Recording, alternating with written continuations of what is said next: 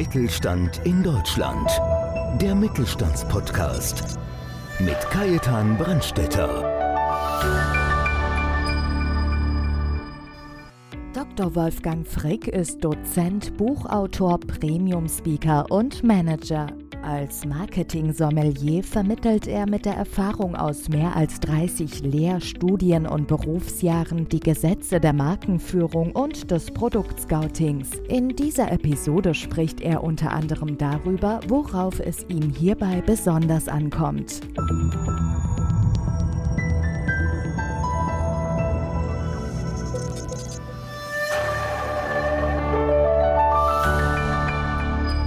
Ich bin Kai Dan Brandstätter vom Podcast Mittelstand und habe heute einen ganz spannenden Gast bei mir, den Herrn Dr. Wolfgang Frick. Dr. Wolfgang Frick hat Erfahrung in vielen, vielen internationalen Unternehmen, war langjähriges Vorstandsmitglied in einer Aktiengesellschaft im Bereich Marketing, hat schon drei erfolgreiche Bücher geschrieben. Eines davon, Online ist schlagbar. Ich habe ja genial gefunden. Und jetzt hast du, lieber Wolfgang, noch eines draufgesetzt, und zwar dein neues Buch, und darüber wollen wir heute auch reden. Herzlich willkommen, lieber Wolfgang. Herzlichen Dank für die Einladung, lieber Kai. Wolfgang, viele kennen dich, auch durch deine Tätigkeiten in der, als Vorstand und dann mit deinen Büchern, mit deinen Buchvorstellungen. Und ich durfte dich schon zweimal als Referent begrüßen, als mhm. Speaker begrüßen, was wirklich immer riesen Spaß gemacht hat. Aber wenn jemand den Dr. Wolfgang Frick noch nicht kennt, was würdest du unseren Hörern von dir preisgeben? Was würdest du sagen, was hat der Wolfgang gemacht? Ja, das sind eher die harmlosen Dinge. Ich bezeichne mich gerne als gelernter Österreicher, im äußersten Westen beheimatet, also in Vorarlberg also Gegenpart zu Wien. Ich wohne in Frastadt, das ist meine Heimatgemeinde. Bin seit 30 Jahren mit meiner Frau Barbara zusammen. Vier Kinder, das kann man nicht oft genug betonen, mit der gleichen Frau. Und ja, die Hanna ist 22, der Felix ist 20, die Zwillinge, die sind gleich alt, die sind 16. Und ja, ich habe ein buntes Berufsleben und bin seit über 30 Jahren im Handel tätig. Und so sind auch diese Buchtitel entstanden, weil der stationäre Handel ist mir ein sehr, sehr großes Anliegen. Und ich habe da meine spontanen und unspontanen Gedanken quasi zwischen zwei Buchdeckel gepresst. Und das, wie die Zahlen zeigen, mit sehr großem Erfolg.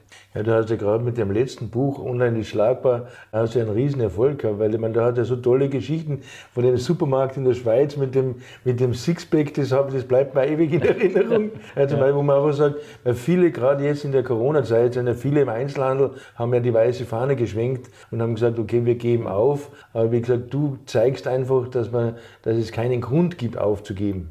Ja, ich meine, aufgeben tut man einen Brief bei der Post. Das ist eine alte Trainerweisheit. Und ich bin einfach der festen Überzeugung, Handelsentwicklung ist Gesellschaftsentwicklung. Und das heißt, dass, wie sich die Gesellschaft entwickelt, ist der Handel dabei. Und der Handel hat schon viele die Veränderungen gestaltet, überlebt und auch geprägt. Ich denke nur an die Scannerkassen, von Bedienung auf Selbstbedienung umgestellt. Das ist heute Routine, aber früher in den 50er Jahren, da hat man dem Kunden sagen müssen, du bekommst jetzt einen Einkaufskorb und darfst deine Produkte selber aus dem Regal nehmen. Das kann sich heute niemand mehr vorstellen. Und ich weiß von meinem früheren Arbeitgeber, da hat man bei einer Messe einen Laden simuliert und aufgebaut und quasi dem Kunden gezeigt beim Eingang, so hast du dich nun zu verhalten. Also die Bedienung wurde abgelöst durch die Selbstbedienung. Und, und der Handel hat seine Existenzberechtigung. Ich habe dieses provokante Zitat aufgestellt. Solange man online noch keine Haare schneiden kann, werden nur die Friseure überleben in den Innenstädten. Durch dieses komische C-Wort war es dann soweit. Man hat gesehen, was passiert mit einer Innenstadt, mit einem Dorfkern,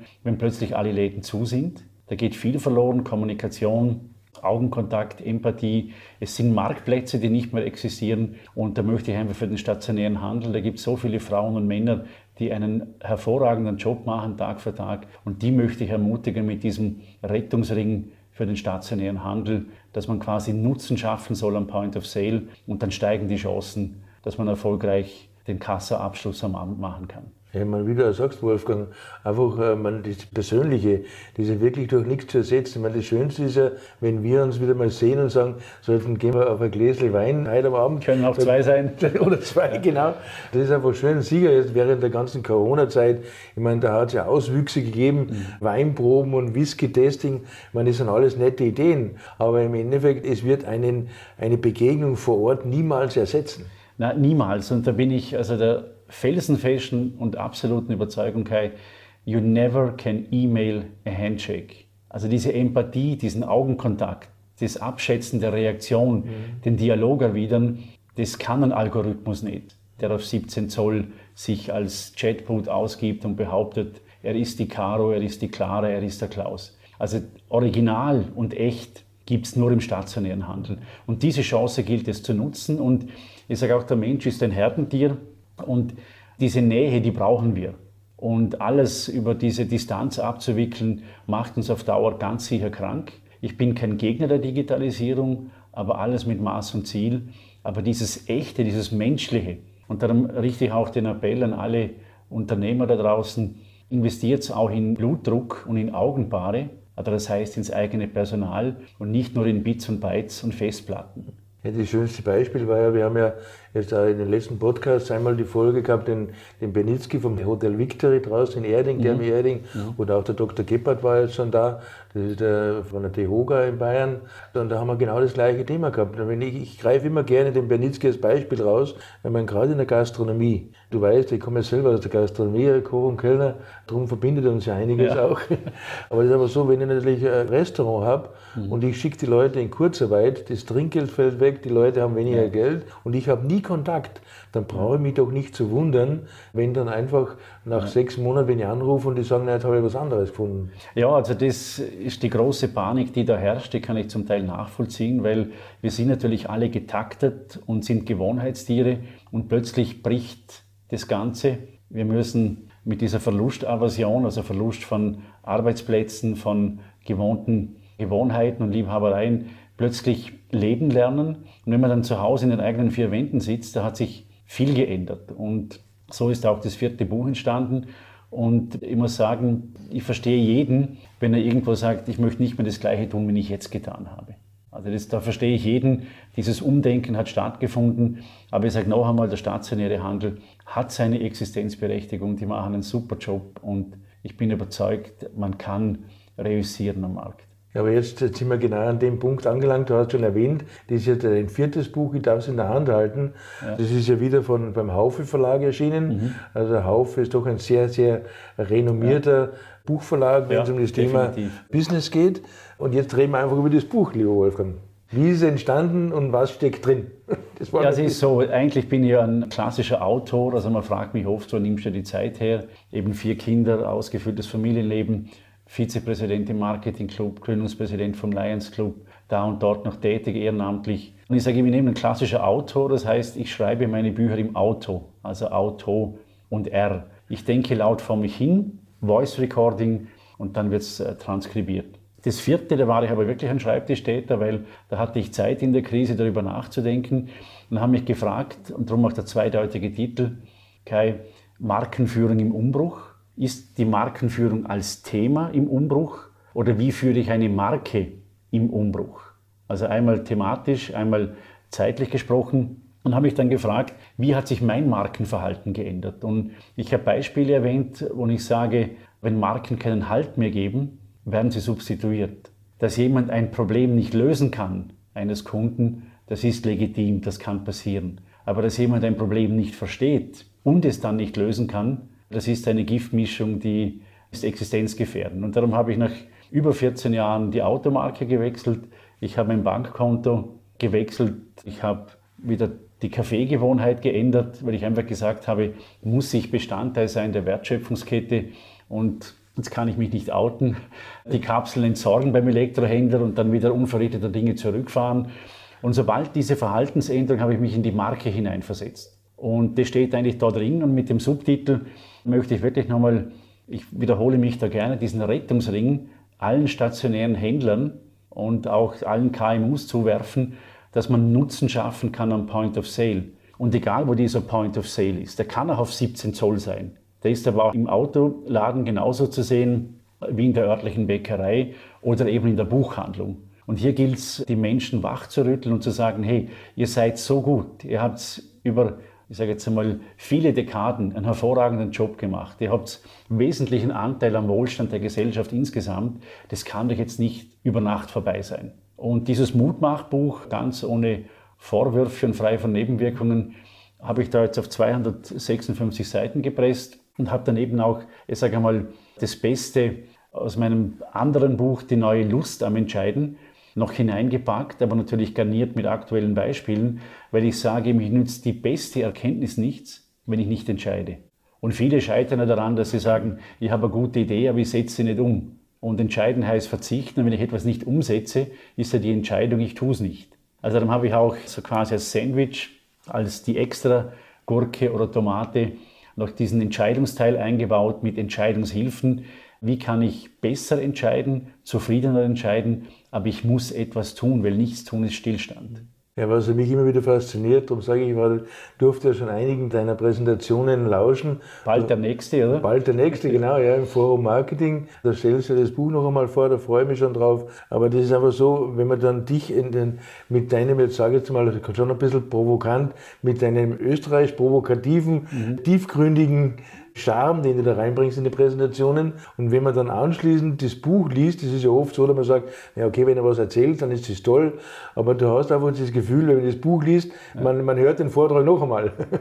Ja, das ist scheinbar eine Gabe, die mir mitgegeben wurde. Die kann man, glaube ich, nicht kaufen und ist schwer zu erlernen. Im Assessment Center hat es einmal einer bezeichnet mit dieses Sprechdenken. Also ich kann ziemlich schnell denken, dann sprechen und scheinbar auch schreiben. Und ich habe, du bist nicht der einzige Kai, der mir bestätigt, wenn Sie mein Buch lesen, dann hören Sie mich reden aus dem Vortrag heraus, ja. weil halt eben dieses Authentische, dieses Selbsterlebte, ja.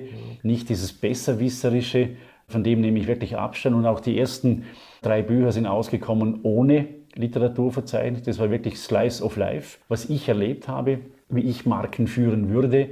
Es sind 13 Thesen enthalten in dem Buch.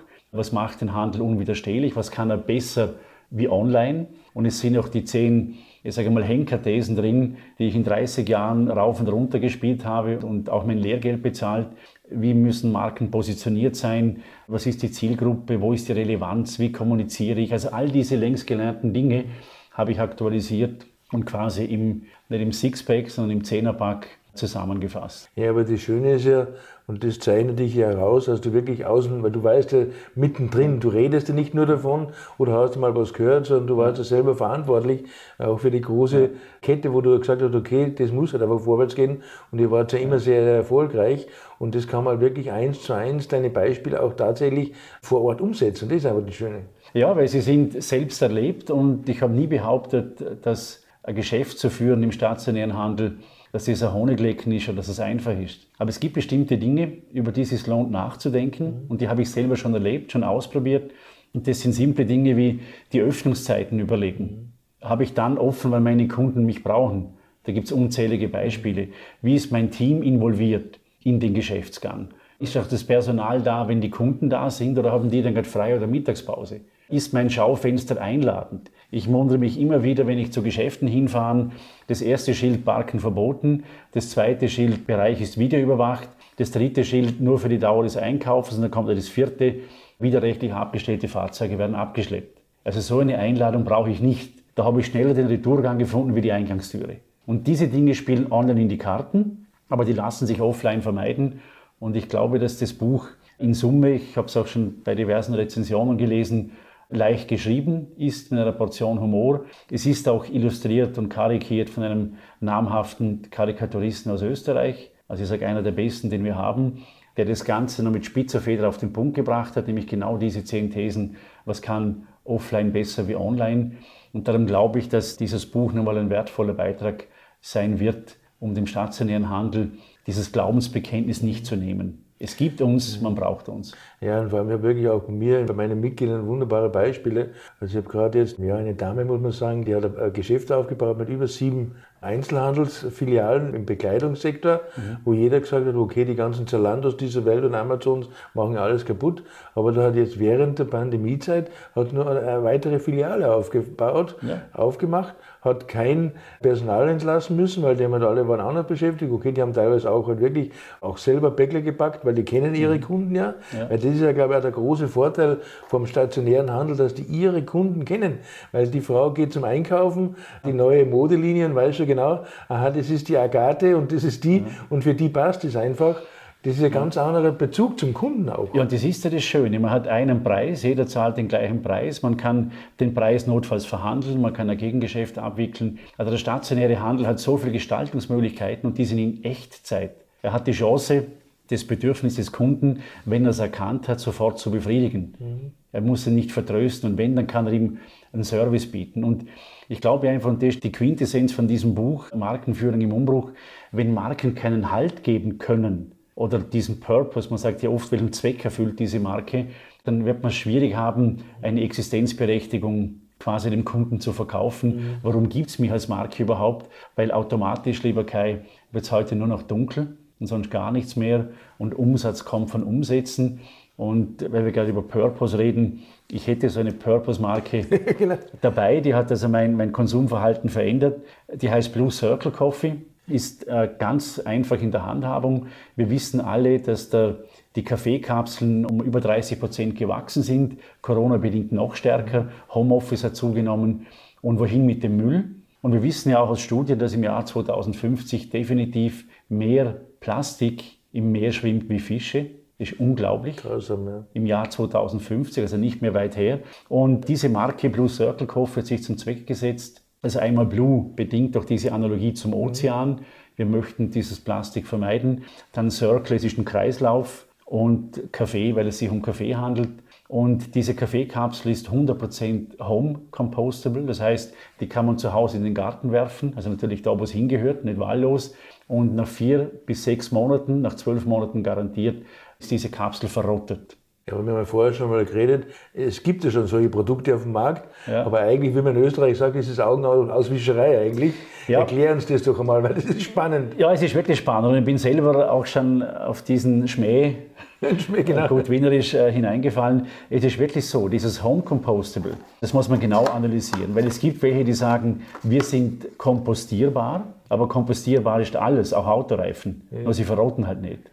Und dieses Kompostierbar heißt aber, wenn es nicht TÜV geprüft ist und nicht auf die ganze Kapsel bezogen, die besteht aus mehreren Schichten, dann heißt es auch im, im Kleingedruckten bei 60 Grad Industrial Compostable. Also das heißt, man muss mit dem örtlichen Entsorger reden, darf ich diese Kapsel in die Biotonne geben oder nicht, weil wenn die Biotonne nicht der Wiederverbrennung zugeführt wird, dann verbrennt sie nicht und wird nicht entsorgt. Und wenn es natürlich normal im Kompost landet, im Biomüll, dann bleibt die Kapsel übrig. Und darum bin ich so Fan von dieser Marke und, und versuche auch diesen Erfolg mitzugestalten, weil ich sagen kann, die Verpackung ist aus recyceltem Papier, der Karton tut sein Übriges dazu. Man gibt nach einer Organisation, die sich für Nachhaltigkeit bemüht, quasi einen Teil des Verkaufserlöses und wie gesagt, man kann es im eigenen Garten kompostieren. Und das einmal erlebt zu haben, dass man es quasi vor der Haustür entsorgt, ist ja das Schönste, was es gibt. Darum, also ich habe ja schon einmal gehört, es gibt ja, ja diese entsorgbaren Kapsel oder wiederverwendbaren ja. Kapsel, aber so habe ich es noch gar nicht gesehen gehabt. Aber ich finde es ja. gewaltig, also finde es stark. Ja, das Umdenken kommt und da muss auch die Markenführung mitgehen. Und es gibt genügend Beispiele, die ich auch angeführt habe in diesem Buch. Schokolade, die ganz klar sagen, 80 Prozent, glaube ich, aber man kann es eh nachlesen, aller Kakaobohnen werden von Sklaven geerntet und diese Schokolade ist 100% sklavenfrei, wir zahlen gerechte Löhne. Und wenn man das liest, dann weiß man auch, wieso die Schokolade doppelt so viel kostet wie eine herkömmliche. Und ich glaube, dieses Nachhaltigkeitsdenken muss zuerst in die Köpfe der Kunden, dass sie auch wissen, diese Kaufentscheidung fälle ich bewusst. Und dann hat auch der stationäre Handel etwas davon. Weil alles nur über den Preis definieren, das hat ein Ablaufdatum. Es gibt für mich, ich war ja jahrelang Key Account Manager. Damals, als ich angefangen habe, hat es den Begriff ja. noch gar nicht richtig gegeben. Ja. Die haben alle geglaubt, ich bin im Schlüsseldienst tätig. Und wenn ich dann damals so geredet habe, dann habe ich gesagt, okay, lass uns nicht über den Preis reden, sondern über das Geschäft. Und wenn man da was schaut, was da halt alles in der Richtung kaputt gemacht worden ist, oder was da die Leute eigentlich nicht wissen, was sie machen, ja. da ist schon enorm, gerade in dem Bereich, jeder reitet auf dem Thema Nachhaltigkeit rum ja. und da wird schon wirklich viel, viel auch ja, nicht so Gutes gemacht, sagen wir so. Ja, und im Endeffekt Nachhaltigkeit kostet. Egal, ob ich Bio kaufe, nachhaltig, es ist mhm. teurer in der Entstehung, in der Herstellung. Es braucht mehr Geduld, weil es ja nicht von der Stange kommt, ja. wie irgendwo aus einem Gewächshaus. Und das gilt für jedes Lebensmittel, für jedes Produkt. Egal, wo es hergestellt wird, man muss die Bedingungen kennen. Und ich stelle fest, dass speziell die jüngere Generation auch immer mehr wissen will, diesen Purpose, diesen Zweck dieser Marke. Mhm. Was steckt denn dahinter? Keine Kinderarbeit, gerechte Löhne. Und da kann also zum Teil, wage ich zu behaupten, online nicht in allen Facetten mithalten. Und alleine, eine Zahl möchte ich noch erwähnen, in Deutschland, also laut Statistik, gehen 280 Millionen Pakete pro Jahr zurück an den Absender.